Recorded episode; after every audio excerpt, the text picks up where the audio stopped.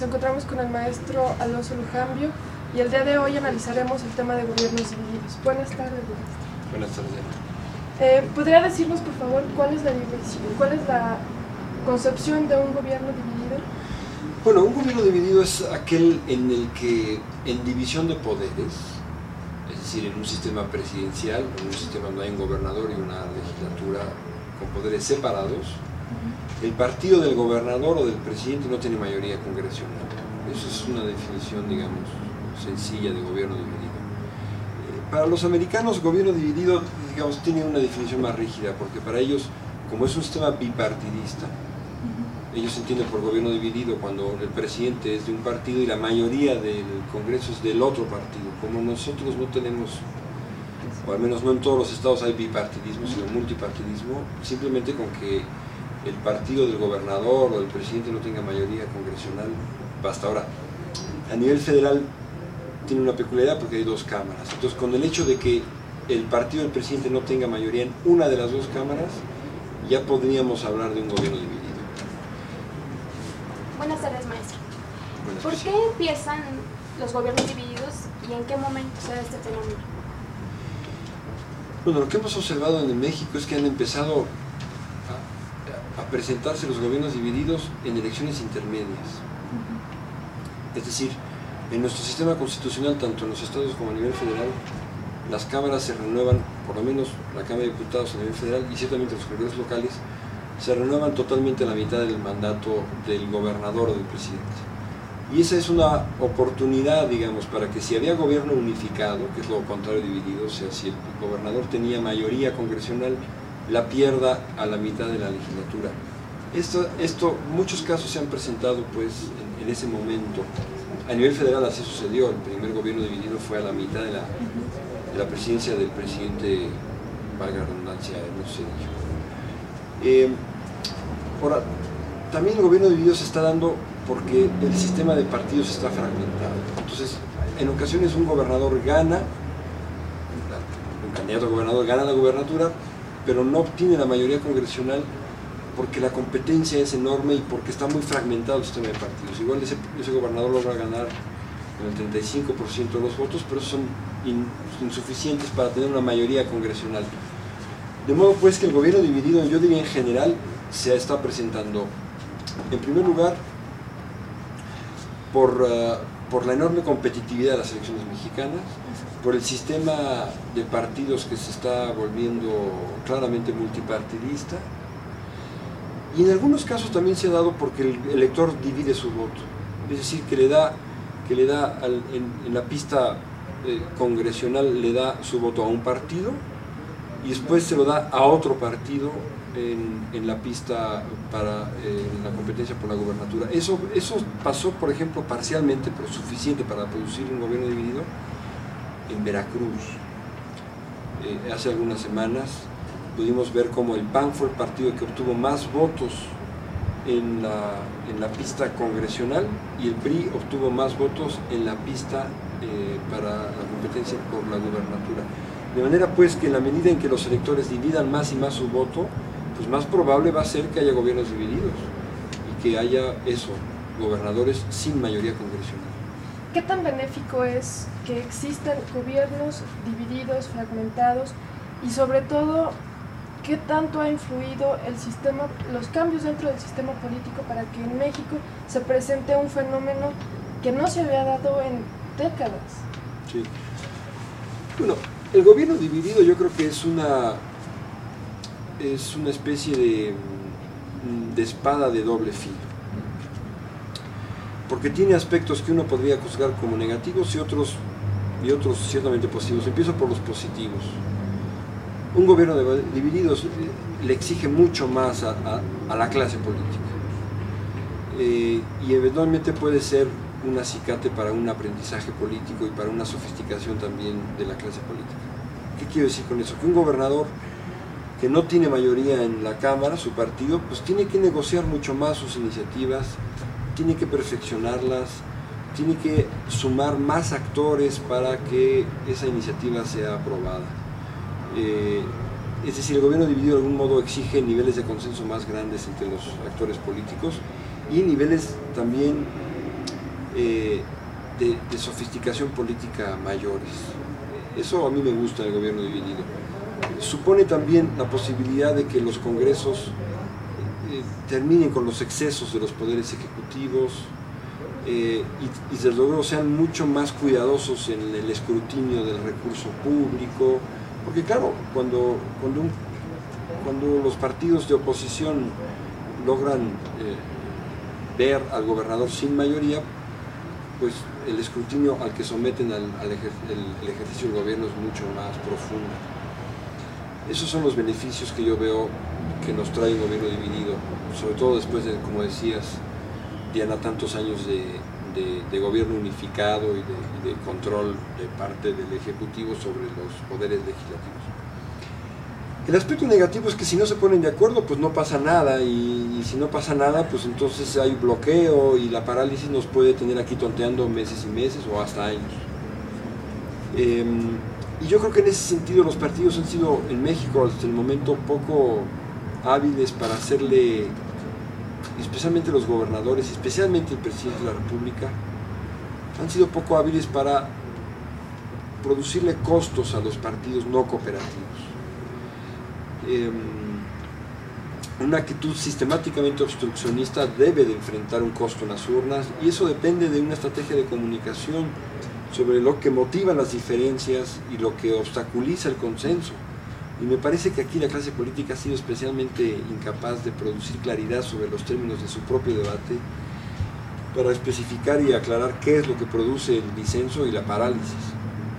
Entonces, claro, el riesgo del gobierno dividido es ese, que que se produzcan un nivel de disenso tal que no logremos avanzar en los asuntos que, requiere el país y los estados. ¿En qué tipo de gobierno, refiriéndonos a dividido y no dividido, encuentra usted un mejor rendimiento del poder legislativo? Bueno, creo que, no sé, creo que respondí esa pregunta de algún modo en el anterior. Bueno, yo no le llamo gobierno no dividido, digamos, la literatura le llama unificado, ¿no? aunque claro, un gobierno unificado no está dividido, en ese sentido le puede llamarlo dividido, pero creo que es más, es más pedagógico referirnos al gobierno unificado cuando el gobernador o el presidente tienen mayoría congresional. Em, ¿En dónde hay más productividad legislativa? Bueno, es que también otra vez depende, porque puedes tener gobierno unificado y sacar muchas leyes, pero sujetas, digamos, casi a la voluntad del Ejecutivo sin que haya un escrutinio suficientemente profundo. Entonces puede haber muchas leyes, pero malas. Eso no garantiza, digamos, una, calidad de la norma, un, gobierno unificado. Eh, el gobierno dividido ciertamente hace más lento el procedimiento de aprobación, todo el proceso de articulación de intereses y de negociación hacen que la política se vuelva más lenta, más torpe, pero quizá produzca resultados más cuidadosos. Entonces, no hay una respuesta inequívoca. Yo creo que cualquiera de los dos escenarios puede producir eh, leyes de calidad y trabajo legislativo de calidad. Em, y en todo caso eso depende de otras variables, que creo que me vas a preguntar más adelante, sobre la profesionalización de nuestro poder legislativo. Doctor, este, maestro... No, no me doctore porque es el síndrome Alzati y corro riesgos. Maestro, eh, esta inmadurez que encontramos en los partidos políticos, en los propios políticos, en los gobernadores, en los legisladores, no pueden provocar en algún momento una parálisis política, social, económica, que pueda tener un fin muy peligroso, una ingobernabilidad de manera atenuante. O sea, que si el gobierno dividido puede producir estos efectos... No, la inmadurez ah, que existe dentro de los partidos políticos, los políticos, los gobernadores, y esa falta de consenso, esa falta de conocimiento a la hora de negociar. Sí, por supuesto que puede producir efectos muy negativos, ya los está produciendo de hecho. Yo no sé en México por qué, por qué vemos con tanta naturalidad el nivel tan precario de profesionalidad política de, México. Nos parece de lo más normal. Es más, algunas cosas hasta quisieran una dosis mayor, con esta idea de la ciudadanización de la política. En esta condena automática y un poco tonta del, del, político profesional, que se deriva quizá del, del propio desprestigio de la acción política, pero que lleva muy lejos ese argumento para calificarle como negativa la profesionalización. Sí, yo creo que yo creo que una de las razones que están explicando eso es, en primer lugar, la enorme distancia entre los partidos y los ciudadanos. Es decir, los partidos en México son, son monopolio de la representación política. Eso los hace singularmente eh, flojos en su acción representativa y perezosos en, su, en, su, en la calidad de su acción política. Todo monopolio es perezoso y los partidos políticos son una especie de oligopolio, porque no enfrentan la posibilidad de que otro actor les arrebate la representación política. Yo creo que ya es hora quizá de, empezar a revisar eso. Y por otro lado está el hecho de que los ciudadanos no podemos juzgarlos a los individuos como tal. Juzgamos a los partidos como entelequias, pero no podemos arruinar carreras políticas de representantes irresponsables o majaderos o flojos o inútiles. Y solamente podemos responsabilizar al gran carro donde, están todos, que son sus partidos políticos. Y no podemos, por otro lado, eh, sacarle jugo, digamos, y explotar la riqueza de los sistemas electorales mixtos que, se vienen reproduciendo cada vez más en el mundo. Hace 30 años había dos sistemas electorales mixtos, el mexicano y el, y el alemán, y hoy hay más de 15 sistemas electorales mixtos en el mundo, porque todo, más y más democracias, la japonesa, la italiana, la rusa, la venezolana, la, boliviana, perciben que el sistema mixto contiene muchas, eh, muchas virtudes y mezcla las virtudes de los sistemas de representación proporcional y de mayoría. Pero claro, como nosotros no, podemos explotar esas, esas, esa potencia de los sistemas porque no podemos ni reelegir ni castigar especialmente a nuestros representantes, rechazándolos en las urnas, pues se produce este efecto que a ti te preocupa y que a mí también, que es el de la precaria profesionalidad de la política. Yo creo que ya urge en México reformar el 116 por un lado y el 59 de la Constitución para que los electores podamos rechazar a nuestros gobernantes. Pero para poder rechazar a los gobernantes necesitas dos cartas necesitas la posibilidad de reelegirlos o la posibilidad de rechazarlos. Hoy no podemos ni reelegirlos ni rechazarlos porque no se nos vuelven a presentar en la boleta electoral, porque no se someten a nuestro juicio crítico, porque no se someten a nuestra, a nuestra evaluación cotidiana, y eso los aleja de nosotros. Nosotros no somos capital político para ellos. No, no, los representantes no perciben en nosotros un capital político. Y eso también está haciendo que la política tenga la calidad tan precaria que tiene en México. Maestro, tocando el tema de la reelección, ¿qué condiciones encuentra usted favorables en la sociedad mexicana para que se dé este sistema de reelección en el sistema legislativo? El deseo de rechazo. La condición más favorable que veo a, este cambio constitucional es el deseo de los electores no de reelegirlos, sino de rechazarlos. No podemos rechazarlos y no podemos optar por reelegirlos tampoco. En eso hay que insistir. Yo creo que se ha planteado incluso mal este debate. El debate para algunos es el debate de la reelección. No, yo no creo que el debate sea la reelección. Yo creo que el debate es el juicio ciudadano en las urnas y la posibilidad de rechazo o de premio. Y claro, la reelección es producto de ese premio, o sería un subproducto, pero el debate no es la reelección, el debate es el juicio. Y del juicio electoral ciudadano se desprenden dos escenarios, que rechaces o que premies. Pero la, pero la, discusión no puede ser, queremos premiar a los legisladores. ¿De qué los queremos premiar? Los queremos en todo caso llevar a las urnas y juzgarlos cabalmente. Ese es el debate. Por eso es que cuando la gente se le pregunta, ¿estás de acuerdo con reelegir los diputados? La gente dice que no. No solamente porque les llevamos desde niños escuchando en los libros de la Secretaría de Educación Pública, en los oficios públicos, que la no reelección es, es casi un principio religioso, sino porque no queremos elegir a quien, a quien no se lo merece. Por eso es que tendemos a rechazar la idea de la reelección.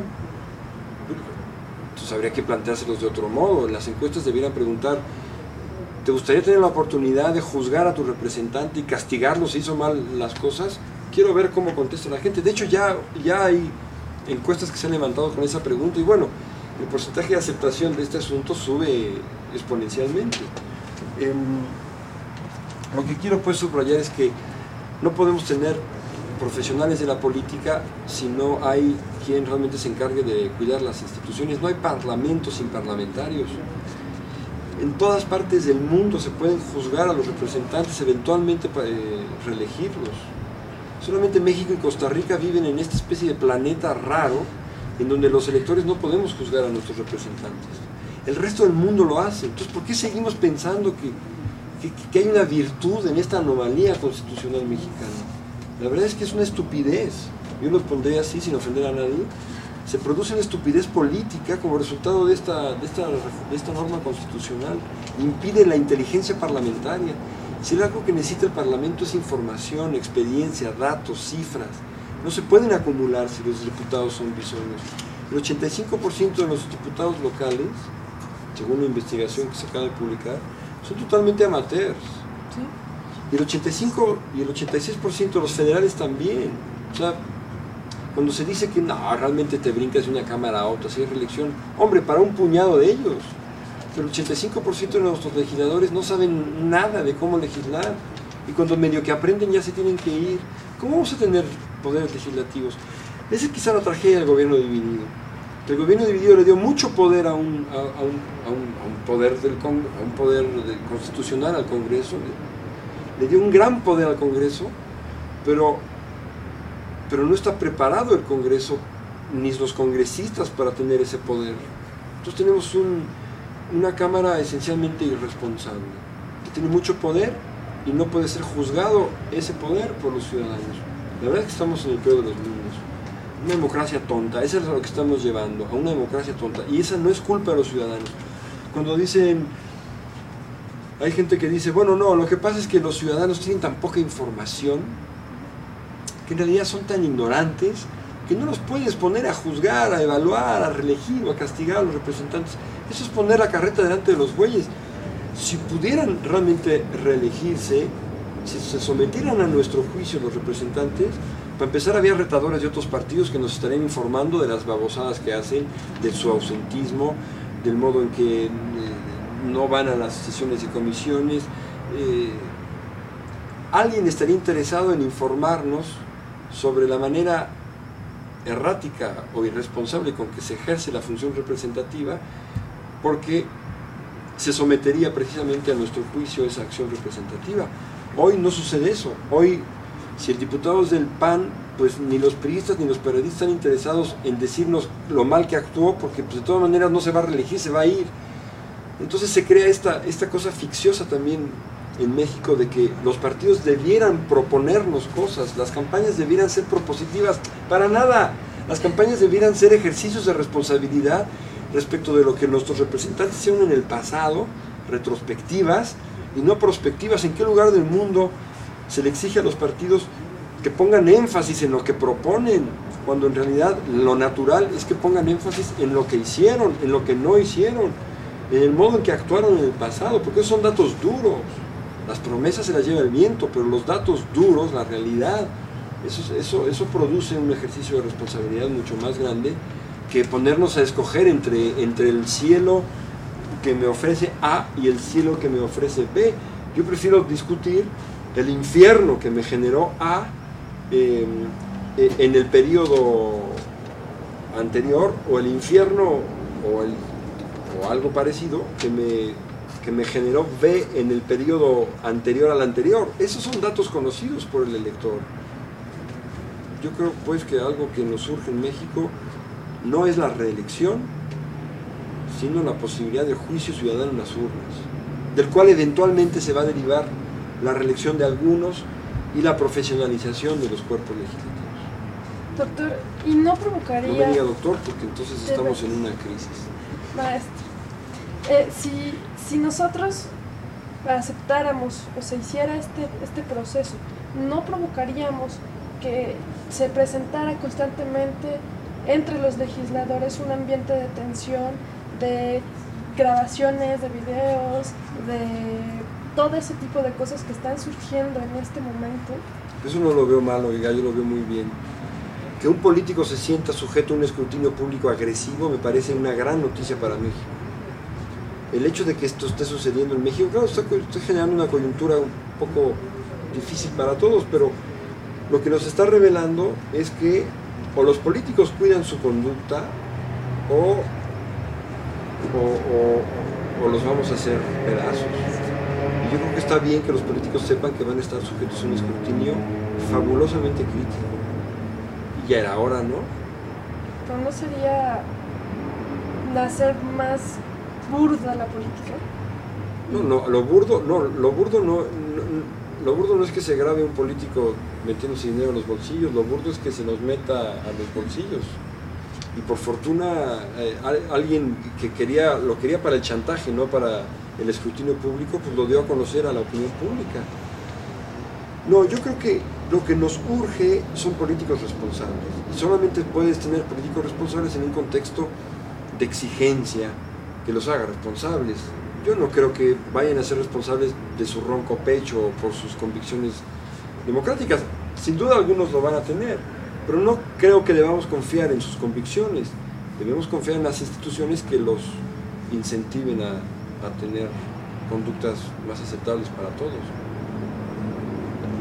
Bueno, es así como damos término a esta entrevista como parte del programa Dialogando a Fondo con y reiteramos el agradecimiento por parte de la comunidad estudiantil de la Facultad de Ciencias Políticas y Administración Pública, maestro Lujambio, y esperamos volver a tener la oportunidad de charlar con usted.